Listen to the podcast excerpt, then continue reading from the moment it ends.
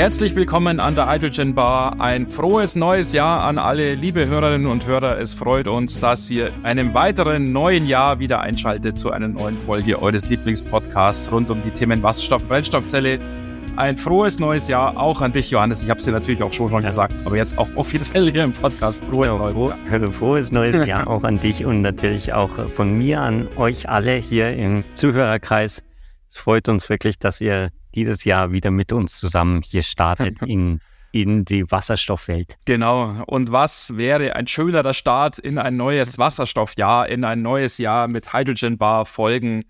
als ein Update dazu, wie sich die Wasserstofftechnologie, wie sich die Wasserstoffwirtschaft hier bei uns entwickelt. Speziell mal wieder heute eine Folge mit dem Fokus auf unser Heimatland Deutschland. Ihr habt es vielleicht mitbekommen, es war ja schon vor Weihnachten, es war tatsächlich ja Ende November schon der Fall. Der Wirtschaftsminister Robert Habeck hat ein Update verkündet, ein Update gegeben zum Ausbau des sogenannten Wasserstoffkernnetzes, das ja entstehen soll, hm, um eben, ja, man kann eigentlich kaum mehr sagen langfristig, Johannes, um kurzfristig und mittelfristig dann verhältnismäßig große Mengen an Wasserstoff dann durch Deutschland zu verteilen und das ja auch ein integraler Bestandteil des sogenannten European Hydrogen Backbone werden soll, eben ein Pipeline-Netz, ein Verteilnetz für Wasserstoff durch ganz Europa.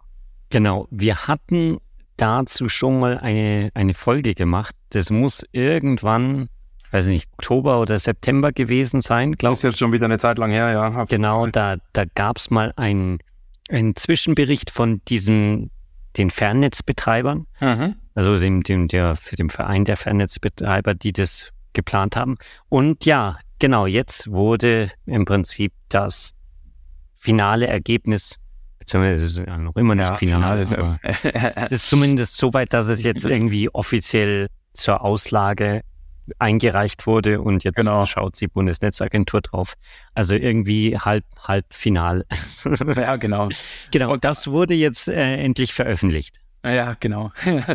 Und der Anlass dieser letzten Folge, die wir zu diesem Thema gemacht haben, war ja, dass seinerzeit die Vereinigung der Fernleitungsnetzbetreiber einen Vorschlag unterbreitet hat, wie dieses H2-Kernnetz eben aussehen könnte und ja um Feedback und um Input gebeten hat.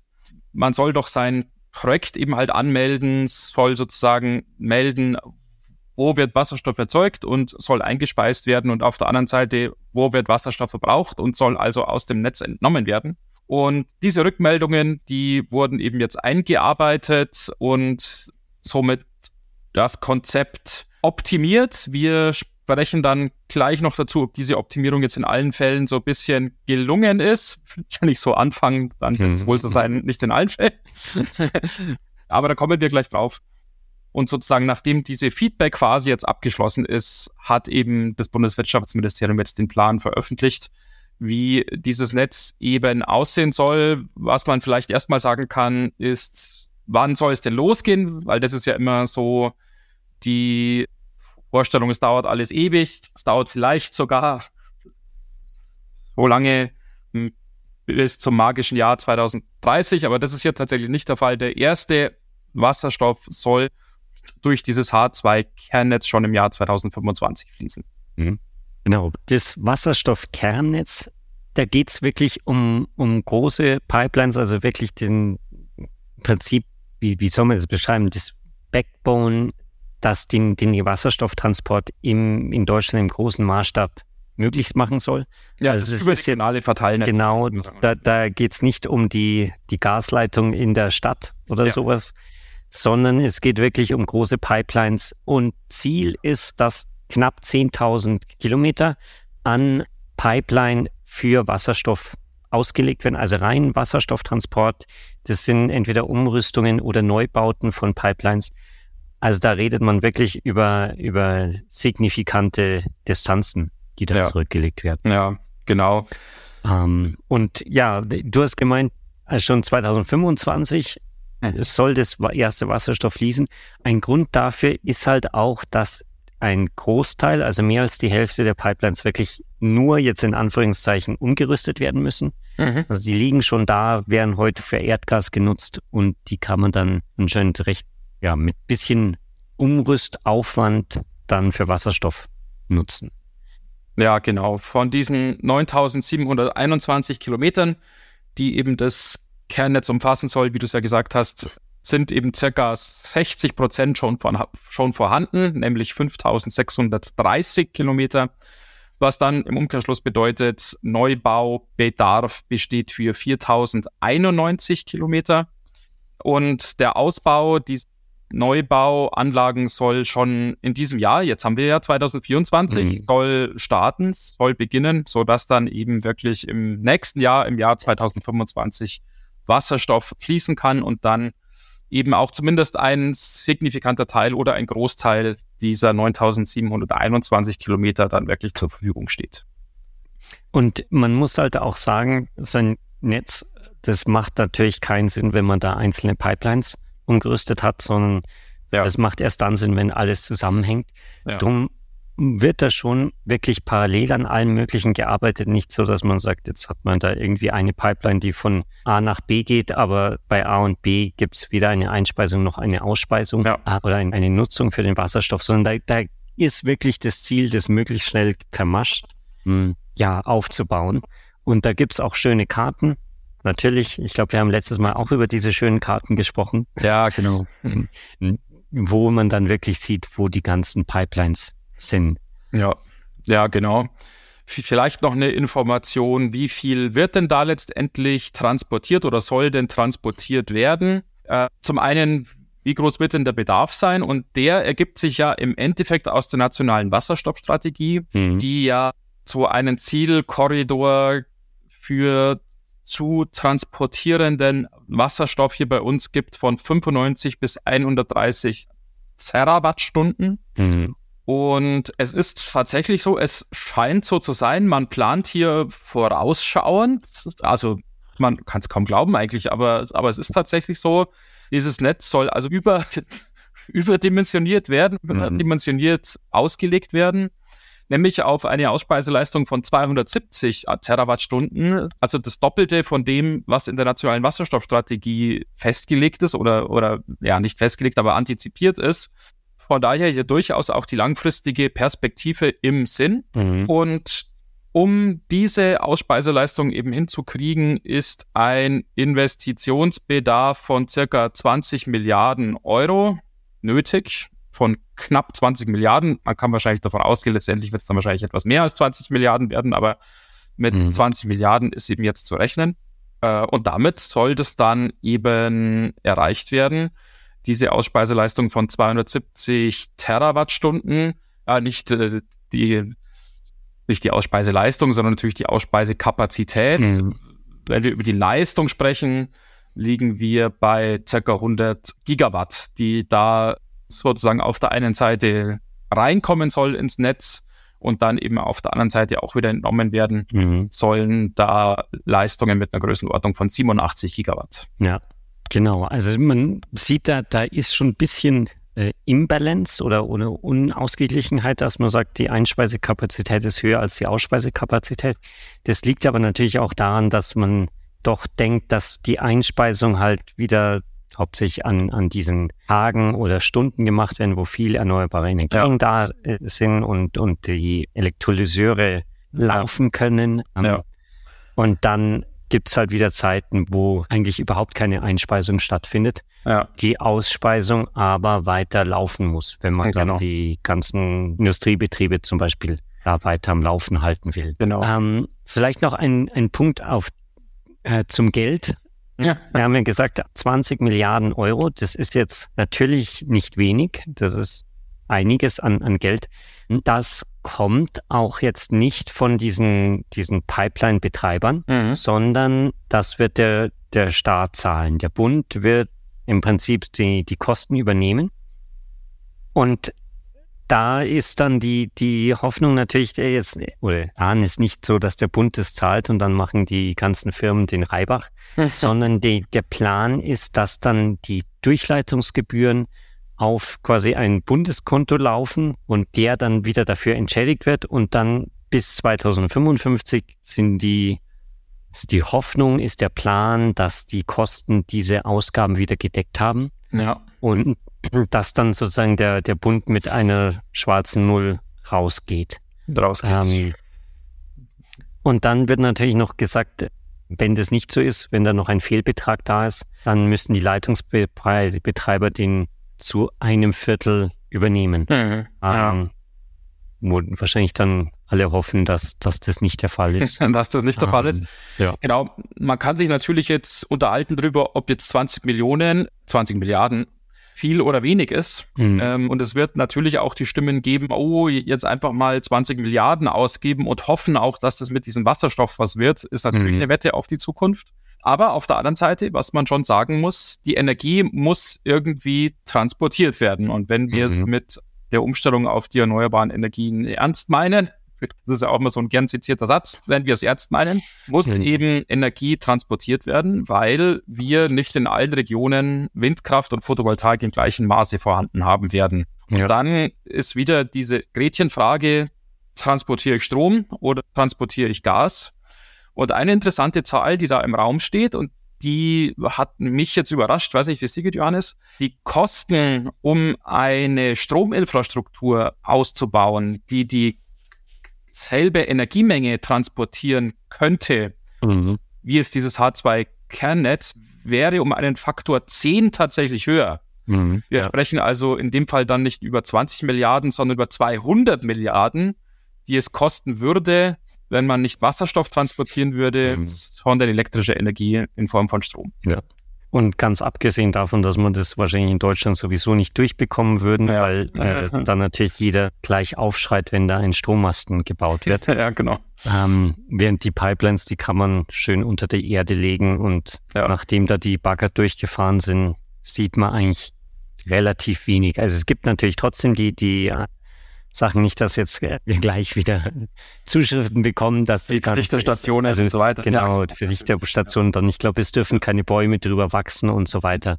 Ähm, aber nichtsdestotrotz ist es anscheinend wirklich weniger bürokratischer Aufwand, auch so eine Pipeline zu bauen, als wenn ich da wirklich die, die großen Hochspannungsleitungen baue. Und der andere große Punkt, was natürlich Hochspannungsleitungen nicht abdecken können, ist diese diese Reserve oder die, die Speicherkapazität bei Strom, der muss ja wirklich im selben Moment genutzt werden, wie er eingespeist wird. Bei dem Wasserstoff, da kann ich mit dem Druckniveau halt doch bisschen rumspielen und dann einiges an, an, Leis, an, an nicht Leistung, an Energie in der Pipeline einfach speichern. Ja. Ähm, und das ist natürlich auch ein Riesenvorteil, mhm.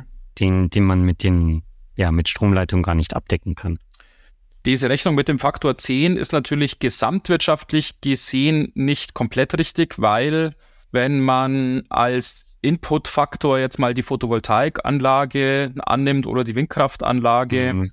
man natürlich auch erstmal den Wasserstoff erzeugen muss. Während man Strom halt relativ direkt einspeisen könnte, natürlich braucht es da noch Transformatoren und so weiter, das ist klar. Mhm. Aber was natürlich bei diesem Faktor 10 den wir gerade erwähnt haben bezüglich des Investbedarfs nicht berücksichtigt ist, sind natürlich die Elektrolyseanlagen. Mhm. Die sind natürlich auch vom Bund in den allermeisten Fällen, würde ich jetzt mal sagen, sicherlich gefördert, mhm. aber sind zumindest nicht so zu verbuchen, auch dass die dem Wirtschaftsminister Robert Habeck jetzt direkt vom Konto abgebucht werden, quasi wie die 20 Milliarden, die jetzt eben auch der Ausbau dieses Kernnetzes kostet. Ja. Das bedeutet, die Rechnung ist schon mit Vorsicht zu genießen, aber dieser Faktor zwischen Wasserstoff und Strom ist als Hausnummer sicher nicht verkehrt. Ja, wobei man natürlich auch sagen muss, bei den 20 oder 200 Milliarden dann bei dem Netzausbau sind natürlich auch die ganzen Speicherkapazitäten nicht berücksichtigt. Mhm. Also gerade wenn man sagt, man macht es wirklich jetzt rein elektrisch, dann brauche ich ja doch ja. Batterien, dann brauche ich irgendwelche Pumpspeicherkraftwerke. Ja. Wobei die ist, die kann man wahrscheinlich auch nicht in der Größenordnung bauen ja. in Deutschland, wie man sie bräuchte.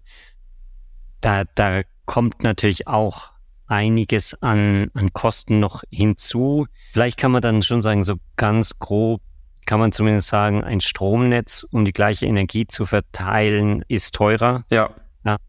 Aber natürlich jetzt, ich würde äh, meine Hand nicht für die Zahlen dann ins Feuer legen. ähm, weil da halt, es ist halt so, Stromnetz oder Energienetz ist wahnsinnig komplex. Mhm. Das wird dann immer in diesen Studien recht einfach dargestellt, wo man sich mhm. auf irgendwie die, die Stromleitung beschränkt oder jetzt hier die Wasserstoffpipeline. Um, ja. Aber am Ende ist es halt wirklich ja kein, kein Kinderspiel, dass man sagt, ganz Deutschland ist immer durchgehend 24 Stunden am Tag, 365 Tage im Jahr mit Energie versorgt. Ja. ja. Da, da ist einiges an Komplexität drin, was man in den Studien eigentlich nie wirklich abdeckt. Ja, ja, ja, ja genau. Genau. Ja, es klingt die, ja.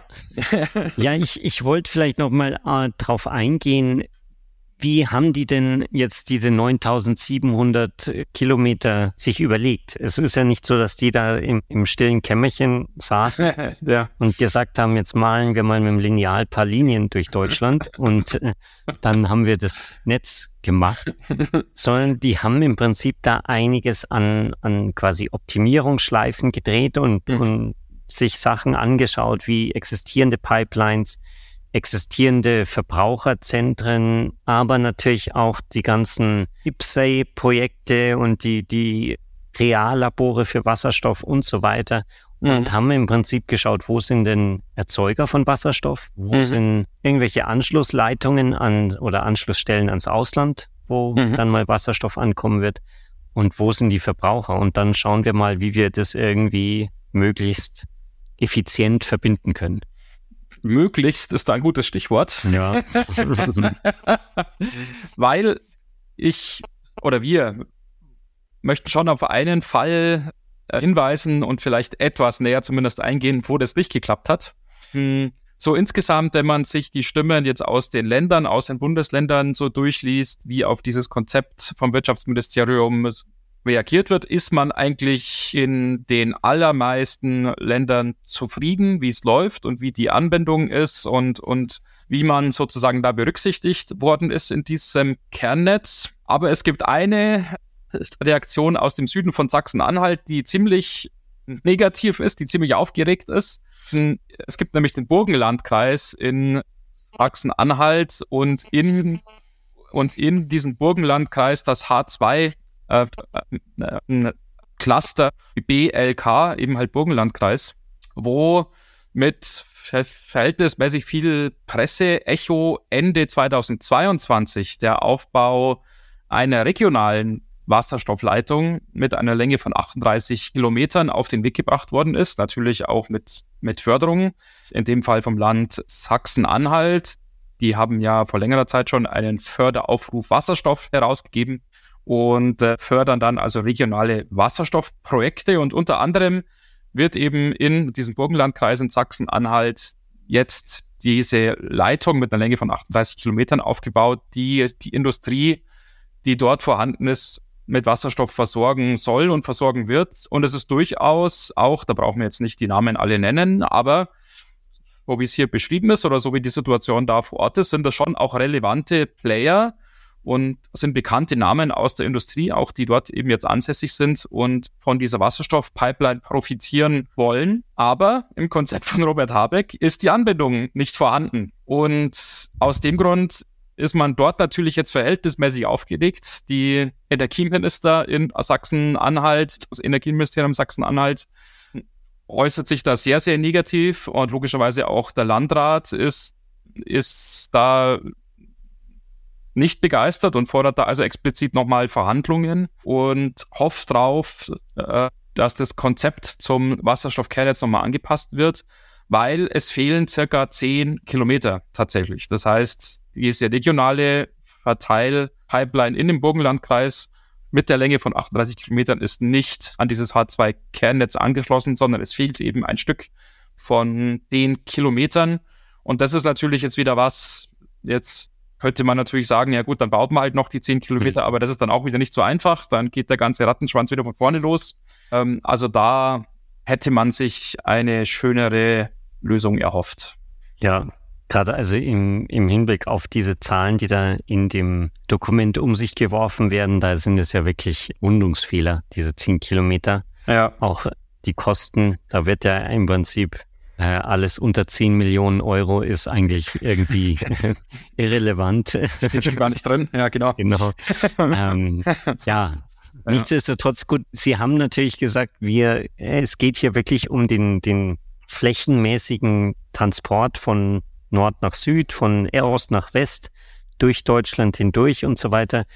Sie haben auch eine ganze Reihe an Kriterien aufgelistet in dem Dokument, die erfüllt werden müssen, damit man, damit Sie die, die unter überhaupt berücksichtigen. Mhm. Und äh, da gibt's dann so Sachen wie, dass ein IPC-Antrag gestellt wurde. Mhm. Also wo man sich denkt, ja, warum muss das denn jetzt ein IPCEI sein? Ähm, Gerade wenn, wenn man da irgendwie eine regionale Initiative hat, die sich nicht ja. an diesen europäischen ja.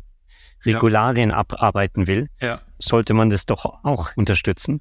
Aber da wird wahrscheinlich damit äh, gearbeitet, dass diese IPCEIs dann doch so eine Art Filterfunktion haben und nur die ganz großen Projekte mhm dann auch wirklich in Betracht gezogen werden. Vielleicht auch die, wo man sagt, da ist die, die größte Wahrscheinlichkeit, dass es auch umgesetzt wird, wenn so ein IPSAI-Antrag gestellt wurde, dann mhm. ist da wirklich Ernsthaftigkeit dahinter. Ja.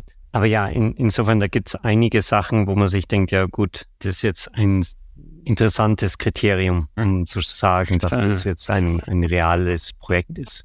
Ja, so leise Kritik gibt es nicht nur aus Sachsen-Anhalt, sondern auch aus Sachsen wo der Energieminister mitgeteilt hat, man hätte eben halt nach diesem Aufruf von der FNB im Herbst letzten Jahres Vorschläge eingereicht, aber es seien auch bei weitem nicht alle Vorschläge da jetzt berücksichtigt worden im H2-Kernnetz. Äh, insbesondere ist zum Beispiel auch die Energieregion Lausitz nicht berücksichtigt worden, was insofern auch etwas verwunderlich ist, weil man dort sehr großes Marketing betreibt und, und auch sehr aktiv ist. Das ist also jetzt nicht nur Marketing, sind nicht nur irgendwie Phrasen, sondern da auch wirklich viel passiert hinsichtlich Wasserstoffprojekten in der Region. Hm, ist wahrscheinlich wieder eine ähnliche Geschichte, wie sie du jetzt gerade erwähnt hast, weil auch dort man eben diese regionalen Initiativen hat. Mhm. Und wahrscheinlich ist das auch wieder Problem. Es ist nur in Anführungszeichen eine regionale Initiative, nicht mit europäischen Fördergeldern oder nicht zum Großteil mit europäischen Fördergeldern gestaltet und vielleicht deshalb nicht so wirklich jetzt berücksichtigt. Der Wunsch vom sächsischen Energieminister ist zumindest ja, es muss jetzt vielleicht eine zweite Netzausbaustufe dann mittelfristig geben und zumindest in dieser zweiten mhm. Stufe sollen da die Industrieregionen in Chemnitz und in der Lausitz mit angebunden werden. Ja. Weil natürlich so eine Anbindung an dieses Kernnetz macht natürlich extrem viel Sinn, weil das die im Prinzip den, diese ganze Situation ein bisschen risikoloser macht, weil dann ja. ist auf jeden Fall immer irgendwie ein Zugang zu Wasserstoff da, auch wenn jetzt mal ja wir hatten es vor kurzem letztes Jahr über diesen, diesen Stopp von dem Elektrolyseurbau, wenn das halt mal passiert, oder dass dann ein Elektrolyseur wieder eingestellt wird. Ja. Wenn es ein Inselnetz ist, dann ist plötzlich die, das ganze Projekt im Prinzip gescheitert und die, ja. die Firmen wissen nicht, wo sie ihren Wasserstoff herbekommen. Ja. Und wenn man dann doch seine Anbindung an ein Kernnetz hat, dann kriegt man zur Not immer Wasserstoff. Das ist schon einfach eine Pufferwirkung auch, die da mhm. eben entsteht.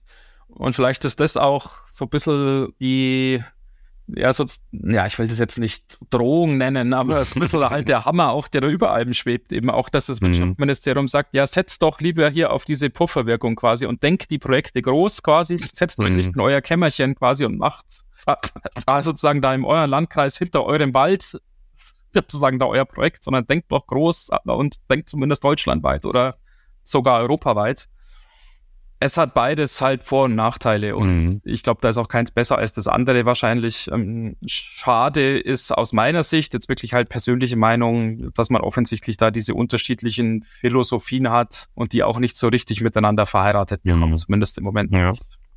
Und was vielleicht auch noch wichtig zu erwähnen ist, in dem Dokument von dem FNB, von den Fernnetzbetreibern, da wird auch erwähnt, dass halt noch nicht alles definiert ist und so ungefähr dem Wirtschaftsministerium werden auch einige Hausaufgaben mitgegeben, mhm. wo sich auch denkt, oi, wenn, wenn das wirklich so ist, äh, dann ist es noch nicht so ganz durchdacht. Also anscheinend sind da Schnittstellen noch nicht definiert, wie man jetzt die Stromerzeugung mit dem Wasserstoffnetz verbindet.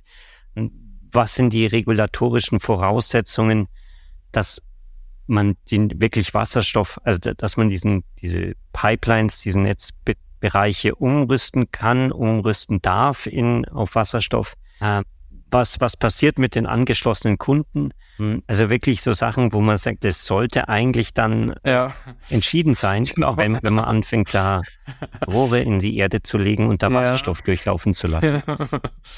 Ja. Ähm, auch wird der erhobene Zeigefinger gehoben zur hm, Finanzierung von, also quasi dann nicht zur Finanzierung von den Pipelines, sondern für diese ganze Finanzierung, Marktmodell, um Wasserstoff zu vermarkten, zu verkaufen, ja. ähm, zu transportieren, wo man dann sagt, ja gut, immerhin quasi der, der Staat kümmert sich jetzt darum, dass es gebaut wird. Da verstehe ich jede private Firma, die sagt, wir bauen doch keine Wasserstoffpipeline, wenn wir gar nicht wissen, äh, ob wir am Ende Geld für die Durchleitung so ungefähr ja. äh, verlangen dürfen. Ja.